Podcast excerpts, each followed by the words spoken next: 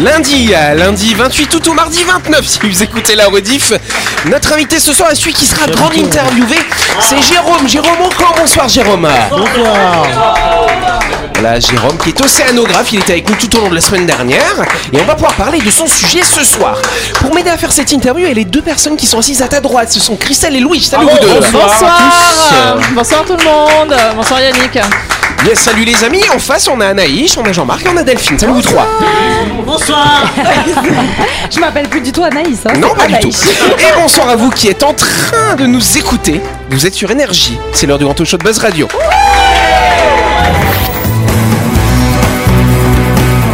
Buzz Radio, le talk show où on parle actu avec humour et bonne humeur, en compagnie de Yannick et son équipe du lundi au vendredi à 18h30, rediffusion à 12h. Buzz Radio, Avec le Café Del Paps, une cuisine comme on aime, au 6 rue Diego Sanui. Entrée à gauche avant la clinique de Nouville. Réservation 24 69 99. Buzz Radio, c'est sur énergie.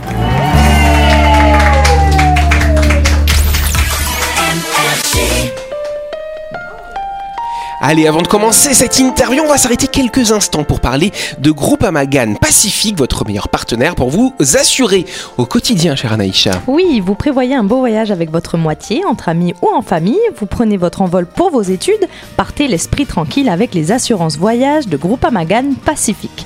Quelle que soit votre destination, les équipes de Groupamagan sont à votre service pour assurer votre protection sur mesure et en fonction de vos besoins. Groupama, la vraie vie s'assure ici. Exactement, chère Anaïcha.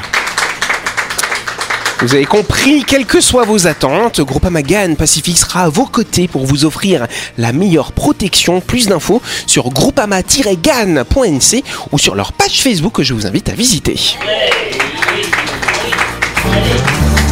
C'est la Grand Yes, alors. Yes, allez, on refait un tonnerre d'appuissant pour notre invité, Oh, pour ouais. Jérôme. Il a été patient, hein, parce qu'il a écouté a un océan, un océan de bêtises pendant une semaine. De tes bêtises. Il a pu se reposer ce week-end et là il est de retour, effectivement. C'est un océanographe. Alors réexplique-nous rapidement qu'est-ce que c'est qu'un océanographe. C'est assez vaste quand même comme sujet, comme l'océan. C'est vaste comme l'océan, euh, parce que l'océanographie, c'est l'étude de l'océan. Voilà. Mais cette étude, elle peut être sur des phénomènes physiques, comme les vagues ou le niveau de la mer. Elle peut être sur des phénomènes chimiques, comme euh, le sel, par exemple, ou euh, les poissons ou les algues. Et là, c'est de la biologie.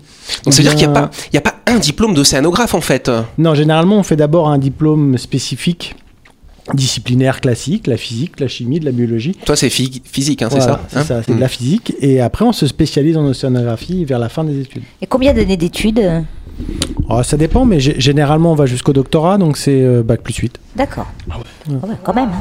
Ça vous Bac va plus suite. Voilà. Mais un médecin à côté, c'est c'est quoi C'est C'est 10 ou 12. ah oui. Quand même. Ouais. C'était- Euh, tu Moi, disais- c'était un de mes rêves d'être euh, océanographe, euh, biologiste marin. Ah ouais, toi Quand c'était sur j'étais l'aspect jeune. biologie du coup. oui, euh. voilà, Quand tu les dis poissons. qu'il y a- Quand tu dis il y a toutes ces matières, là on peut pas faire tout, euh, pas possible pour un seul. Tu te Donc, spécialises donc peut-être. voilà exactement. Oui, c'est ça, tu te spécialises, mais pour, quand tu deviens océanographe, tu es obligé d'avoir aussi des connaissances de, Global. globales et puis voilà, des, des bases dans les autres disciplines. C'est-à-dire, euh, même si je suis spécialiste en physique, j'ai quand même des bases en, chimie et en biologie pour comprendre ce qui se passe euh, dans le reste de l'océan. Donc toi aujourd'hui tu travailles au sein de la CPS, c'est ça? Oui. Vous êtes, euh, il y a un département océanographie? Vous travaillez avec les avec euh, les, les camarades des autres pays? Comment ça se passe? Alors la, la CPS, la, ça s'appelle la Communauté du Pacifique. C'est une organisation internationale et qui est divisée en différentes divisions de travail, dont une sur les pêches, qui est principalement basée à Nouméa, donc qui étudie euh, le, le cycle de vie des thons, euh, des grands pélagiques. Euh, Il y a des thons et des vieilles morues autour de la table. hein. Mais tu sors en fait c'est ça en fait, c'est même pas plus sérieux qu'en semaine. En Non, c'est ça. hein. Non, c'est des attaques gratuites. hein. Il manquerait, il manquerait plus qu'on fasse payer. hein. J'ai- Voilà. j'ai- J'aurais j'aurais toléré le tombe, alors vieille morue. Salé. tu pouvais dire sirène, hein, mi-femme, mi-ton, ça passe. Ne fais pas attention. hein. ok, mais j'essaye. Hein. Mais euh, et ensuite, il y a aussi euh, beaucoup de collègues qui sont à Fidji et eux, qui eux travaillent plus sur la partie euh, géosciences, c'est-à-dire euh, les vagues et l'érosion, la protection du littoral quand il y a des grands cyclones, qu'on appelle la vigilance vague submersion en France, par exemple. Donc il y a des- quand il y a des grosses vagues avec la marée haute, ça peut inonder la côte. Donc c'est bien de mettre des alertes avant pour que les gens ne viennent ouais. pas trop traîner sur la plage ou sur les récifs hein, dans, dans le Pacifique. Donc voilà, on a, euh, on a des, des scientifiques physiques euh, et des biologistes. Et Alors, notre attends. centre, Tu disais que du coup, euh, les camarades à Fidji, c'était plus sur la physique et, et à Nouméa plutôt sur euh, les sur poissons. les pêches, Tu voilà. dois te retrouver un petit peu tout seul alors, parce que t'es physicien, toi. Bah justement, euh, je, je, je me suis jamais tout seul parce que je voulais travailler avec les deux. D'accord. Voilà, Tu coordonnes un petit peu, c'est ça, ce qui se passe. exactement. Bah, c'est pas mal, dis donc. Ah hein. oui. Et donc, qu'est-ce que qu'est-ce qui en ressort de ton travail sur la physique euh, au niveau de la mer? C'est quoi? Qu'est-ce que qu'est-ce que tu as envie de nous dire euh, Alors, sur ce qui se passe? On va, on va pas essayer, on va pas être trop pessimiste non plus, mais euh, bon, effectivement, la mer monte. Ouais. Mais euh, ce qu'il faut bien se rendre compte, c'est que elle monte pas si vite que ça. Mais par contre, à chaque centimètre qu'elle gagne, ça rend les épisodes de, de submersion marine, de- d'inondation côtière, plus fréquents et plus sévères. Ouais, Avec le vent, il suffit qu'il y on ait va du pas- vent. Voilà, on va pas attendre euh, d'avoir les pieds dans l'eau pour se dire, bah c'est bon, on- il faut qu'on déménage. Hmm. En fait, on va se rendre compte que au bout, pour l'instant, on va être peut-être inondé une fois tous les 10 ans. Euh, le- la mer va continuer à monter. On va devenir inondé tous les 5 ans, puis tous les ans, puis tous les 6 mois. Et puis là, on va se dire, bon, bah, c'est bon, on arrête, on reconstruit pas. D'accord. Donc On ça, c'est un élément de ton travail. Tu, la à mer monte. Un peu Voilà. lanceur d'alerte, on va dire, à partir d'un certain moment, non? Alors, nous, on étudie plus le phénomène. On essaie de rester. euh, on laisse le travail de lanceur d'alerte à d'autres personnes. D'accord. On va dire. Et donc, ce- cette mer qui monte vient vraiment du réchauffement climatique? À la fois, alors, directement ou indirectement. C'est-à-dire que. Aujourd'hui, la mer qui monte, c'est à peu près la moitié due aux glaciers qui fondent, donc ils rajoutent de l'eau. D'accord. La mer monte. Et l'autre moitié de la montée du niveau de la mer, c'est la mer qui se réchauffe. Et quand elle se réchauffe, elle se dilate, elle prend plus de place. Donc euh, c'est moitié. Et la fonte des glaciers, c'est aussi dû au réchauffement euh, de l'atmosphère de la planète euh, globalement. Donc soit directement la mer chauffe, elle dilate, elle monte. Soit euh, l'atmosphère chauffe, les glaciers fondent, ils arrivent dans la mer, ça fait plus d'eau, la mer monte. Ouais. Voilà. Après, il y a la montée, euh, la montée de l'eau, mais il n'y a pas aussi le glissement des plaques. euh, Alors ça, c'est un problème dans le Pacifique. voilà. Exactement, tout à fait. Donc on est, on est sur des plaques tectoniques qui bougent les unes par rapport aux autres, donc à la surface de, de la croûte terrestre. Et il y a des endroits où il y a des plaques qui plongent l'une sous l'autre. C'est ce qui est... que Nous, par nôtre- exemple, on est en train de plonger sous le. Vanuatu. Donc Voilà. en- entre la montée des eaux et le- le- l'affaissement euh, de la plaque, bah, euh, C'est ça. Donc il y a des endroits où la mer monte plus vite qu'à Ouais. d'autres. Mm. C'est-à-dire qu'il faut prendre en compte aussi le, le mouvement de la Terre par rapport au centre de la Terre. Mais tu as dû étudier les évolutions depuis des millénaires. La mer, elle n'est pas restée statique, elle a beaucoup bougé depuis l'existence de la planète. Tout à fait. Euh, donc là, on fait partie de ces... Je ne pas faire mon climato-sceptique, hein, mais on, on fait, on, on voit que la mer, euh, voilà, il se passe des choses comme il s'est passé depuis, euh, depuis des milliards, enfin des millions d'années. Tout à fait. On, on a, on, a ce signal dans les fossiles. En fait, pour comprendre ce qui se passe dans l'océan, on creuse des trous au fond de la mer Oui. euh, pour euh, étudier les petits fossiles, les petits restes de. Et vous voyez, ça, qu'il s'est passé des choses. On voit même la température, c'est-à-dire qu'on arrive à reconstruire la température des océans en regardant, euh, sans rentrer trop dans les détails, mais euh, la composition chimique Mm. des fossiles. euh, on arrive à reconstruire la température des océans à la surface il y a des centaines, des millions d'années. Donc on, on a, effectivement, les océans ont beaucoup changé, comme l'atmosphère d'ailleurs.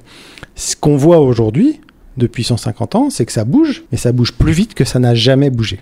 Ça c'est est là où on se rend compte qu'il y a une alerte, voilà. effectivement. On va, on va vers des états de l'atmosphère que la, la Terre a déjà expérimenté, Ah oui. mais jamais on est passé entre ces deux états aussi vite. On a eu de passer d'une ère glaciaire à une ère euh, Oui, moins avait- glaciaire, avait- ça mettait 300 000 ans. Là, on va le faire en 300 ans. Ouais. Donc ça, on, ça, on l'a jamais fait. Ça, la, la Terre, on sait qu'on n'a jamais vu de changement aussi rapide. Ça n'a pas empêché des, extin- des extinctions euh, de, de- de- Non, même quand ça des, allait moins- des animaux, etc. M- Même quand ça allait moins vite, il y a eu des extinctions ouais d'animaux. Et là, Ah. aujourd'hui, on le voit. C'est pas que le changement climatique, c'est juste, euh, le- on va dire, c'est la déforestation, c'est Mm. euh, la pollution, etc. En plus toutes les activités C'est humaines. toujours l'homme de toute façon, ouais, c'est ça. Alors, Bah, ce qui est intéressant aussi, ce qui est intéressant aussi, c'est que euh, c'est que tu as travaillé sur un projet euh, avec les câbles sous-marins, les câbles sous-marins qui permettraient de mesurer un petit peu ce qui se passe au fond de la mer. Qu'est-ce que tu peux nous dire là-dessus hein? Alors aujourd'hui, euh, donc ça c'était un peu le, le sujet d'un TZ hein, il y a quelques années, Ouais. c'est que on estime que 95% du trafic internet mondial passe par les câbles sous-marins. Donc c'est pas les satellites, c'est pas euh, les antennes, c'est des câbles sous-marins posés au fond de la mer. Et ces câbles, euh, ils sont posés par des compagnies commerciales et voilà, ils transportent Internet. Mais nous, on aimerait bien, océanographes, euh, avoir des données au fond de la mer, parce que c'est très compliqué d'y aller. Et donc là, l'idée, c'est de mettre des capteurs sur ces câbles sous-marins. Donc, en gros, des, de quoi? des capteurs de température Ouais. euh, pour mesurer la température au fond de l'eau et son évolution, des capteurs de pression euh, qui vont nous donner le poids de l'eau au fond, donc finalement qui vont nous donner la hauteur de l'eau. Donc avec ça, on va mesurer les tsunamis en temps réel, par exemple. Et euh, ce qu'on appelle les accéléromètres, donc c'est le même truc que vous avez dans vos téléphones, dans vos smartphones, hein, Oui. d'ailleurs. hein. Pas de successeur encore pour cela. Euh, donc quand ça bouge, en fait, c'est ce qu'on appelle un sismomètre, c'est pour détecter les tremblements de terre. Ok. Donc en mer, tous ces capteurs, en fait, ils sont intéressants si on arrive à avoir les données tout de suite. Et donc là, comme ouais. ils sont sur le câble, eh ben, on aura les données tout de D'accord. suite. Utiliser le câble pour faire des études en fait. C'est Bah, ça. c'est Et, bien. et- et tout ce qui est, euh, tu sais, euh, créer de l'énergie, le courant, avec euh, bah, justement Ah oui, avec, le avec le courant. Mhm. euh, avec les vagues et tout ça, c'est fiable tout ça, ça évolue, ça, Bah, ça s'améliore? Alors, avec les vagues, il y a des systèmes qui marchent, mais euh, la, la mer, c'est pas qu'une carte postale. hein. Euh, en fait, c'est un milieu qui est euh, extrêmement euh, hostile pour tout ce qui est mécanique, tout ce qui est métallique, ça rouille, euh, ça s'abîme, ça peut être très violent, euh, les mouvements en mer. Donc, on a réussi à faire de l'énergie avec des vagues. Après, sur le long terme, ça, pour l'instant, c'est compliqué. Un, un système qui peut être prometteur, qui n'a pas encore trop été développé, c'est l'é- l'énergie thermique des océans, où en fait on utilise l'océan comme un énorme capteur d'énergie solaire. Et là, on arrive à faire de l'énergie entre l'eau froide et l'eau chaude de la surface. Incroyable. Et ce que je vous propose, c'est quand on continue pardon, cet entretien dans quelques instants. hein. Et n'oubliez pas que vous pouvez écouter Buzz Radio en podcast à tout moment sur Deezer, Spotify ou Apple Podcast. C'est pratique si vous avez loupé un numéro. Et sinon, toutes les émissions sont disponibles en vidéo sur buzzradio.energie.nc.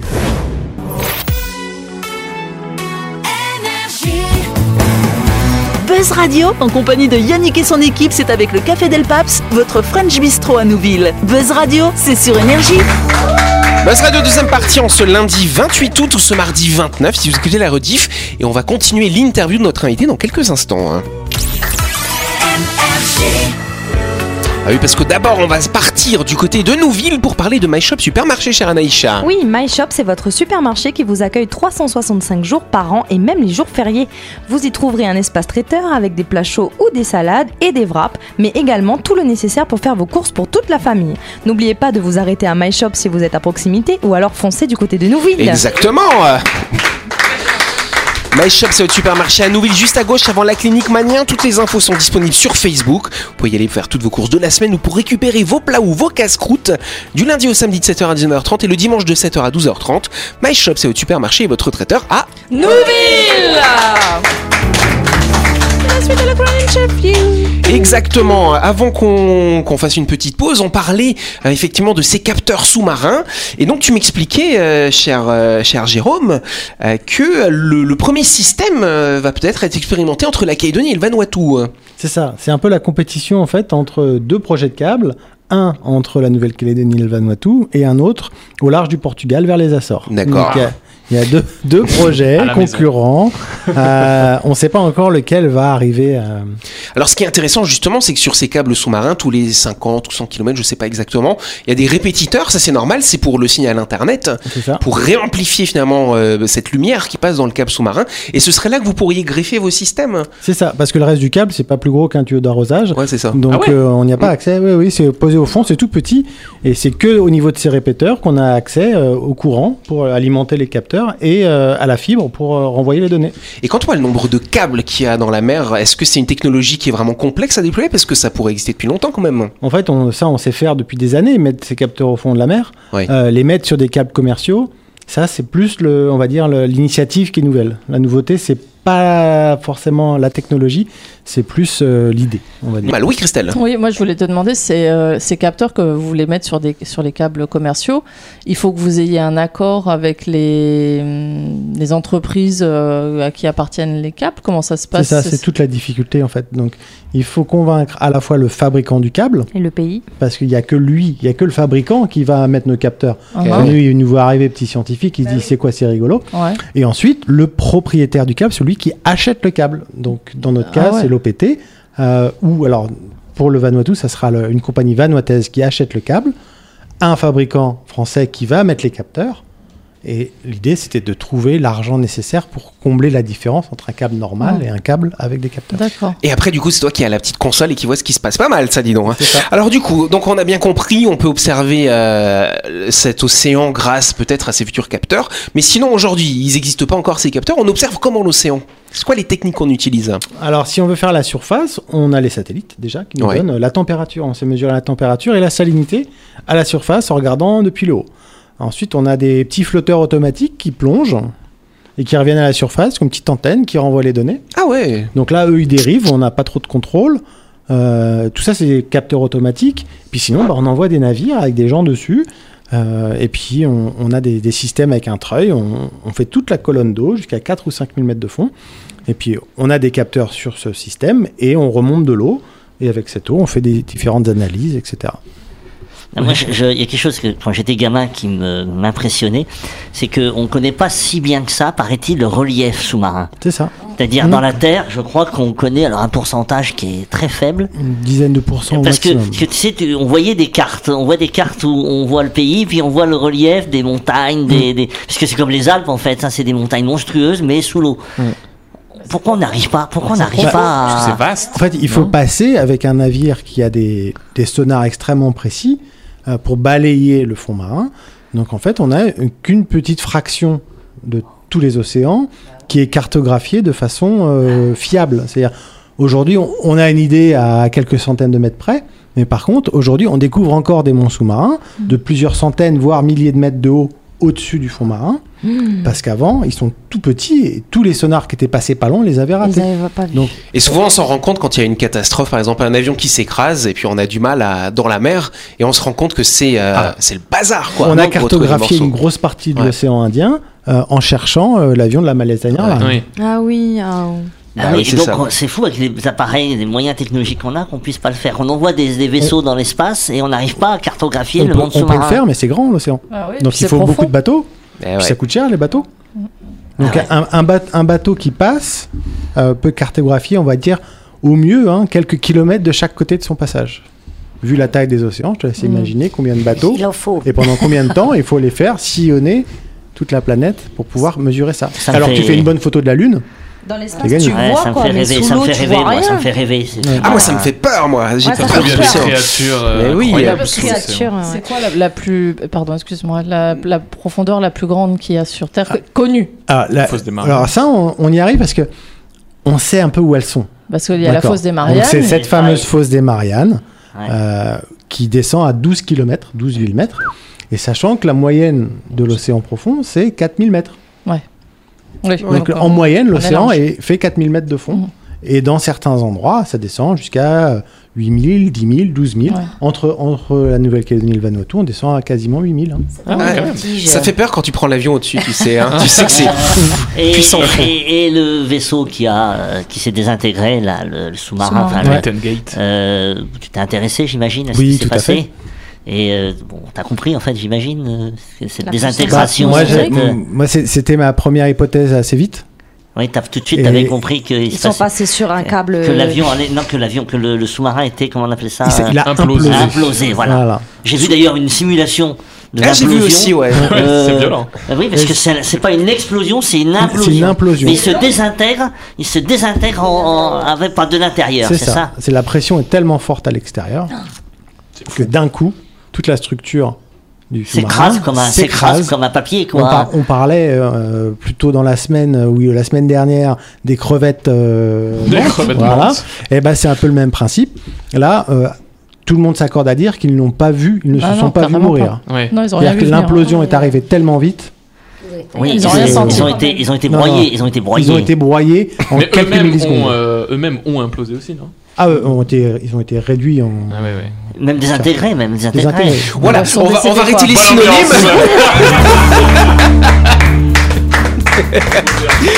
voilà. Non mais on, a tous les synonymes du. Voilà. Et, et- et je voulais même poser la question, mais bon, euh, c'est trop tard. Bah vas-y, pose ta question. Non, non, juste le triangle des Bermudes, il existe ou pas? Voilà. Alors physiquement, oui. Enfin, physiquement, c'est le triangle, c'est entre les Bermudes, Miami et Porto Rico. Et les, les problèmes magnétiques dont on expose, Non, etc. en fait- c'est une en légende fait, c'est- urbaine. C'est plus de la statistique, Ouais. c'est-à-dire que il y a tellement de bateaux qui passent par là. Ah. Et, et d'avions qui passent par là. Les bateaux et les avions, parfois ça coule, ça tombe dans l'eau. Et, Et, donc du coup, il y a eu beaucoup de disparitions dans cette zone, tout simplement parce qu'il y a beaucoup de bateaux et De beaucoup trafic. d'avions qui Ouais, passent voilà. par là. C'est une zone Mer- passante. Merci Jérôme, tu m'as, tu me rassures, merci. Alors moi je voulais quand même te poser une dernière question parce que quand on est océanographe, on est chercheur scientifique. Quand on cherche, est-ce qu'on trouve des trucs? T'as fait des découvertes un petit peu sur l'océan toi ou pas ouais? Ah, j'ai fait, alors j'ai fait quelques découvertes intéressantes, surtout pour le Pacifique. J'ai travaillé avec des navigateurs aux îles Marshall hein, sur les méthodes ancestrales de navigation. D'accord. Et on était parti de la, la tradition orale du navigateur et pour la transcrire en termes modernes entre guillemets et y appliquer des théories modernes et on a pu vraiment expliquer, euh, modéliser avec un ordinateur les techniques de, de ce navigateur. D'accord. Ça c'était euh, une euh, très belle recherche Tu m'étonnes. et, et on avait travaillé aussi euh, sur le bruit des vagues. Le bruit des C'est-à-dire vagues. qu'on peut caractériser les vagues. Donc j'ai j'ai habité longtemps à, à Hawaï où, où il y a des très grosses vagues. Et euh, les, gens, les gens le savent, hein, on peut habiter à plusieurs kilomètres de la côte. Quand il y a les grosses vagues, on les entend. Ouais. Il y a une sorte de Même gros, les, les de vagues du récif, même les vagues du récif, on les entend parfois. hein. Parfois, voilà. Et, ben, Euh. et- et de cette façon-là, en fait, en, en faisant une analyse fine de l'enregistrement audio, en fait, on pouvait retrouver euh, la hauteur des vagues, la période des vagues, les caractéristiques des vagues. Donc ça veut dire enregistrer sous l'eau ou Non, non, à non, l'atmosphère à Ouais. l'extérieur avec un micro comme, comme celui-là. D'accord. Et là, du coup, tu sais quelle vague, quelle, quelle hauteur elle a, quelle forme elle a. Ça fait des rouleaux. J'aime bien moi les vagues en forme de rouleau comme ça, Ah c'est ouais. ça, parce que les rouleaux font plus de bruit. Bah ouais. Exactement. Ah C'est ouais. trop bien pour glisser en boogie. voilà, c'est ça. Bon bah je pense qu'on a fait le tour de la question. On peut applaudir notre invité. Parce que déjà la fin de cette émission. Merci de nous avoir suivis. Buzz Radio c'est tous les soirs. Vous inquiétez pas, on revient demain 18h30 avec un ou une nouvelle invitée. En tout cas, c'était fort passionnant. Bah voilà, ça s'est bien passé. T'as vu, on était quand même plus calme que la semaine dernière. Ouais, mais je t'as vu reviendrai quand même. Ah bah tu reviendras quand même. Et ben quand tu veux, on va t'engager comme chroniqueur. Allez, on vous embrasse. On se dit à demain.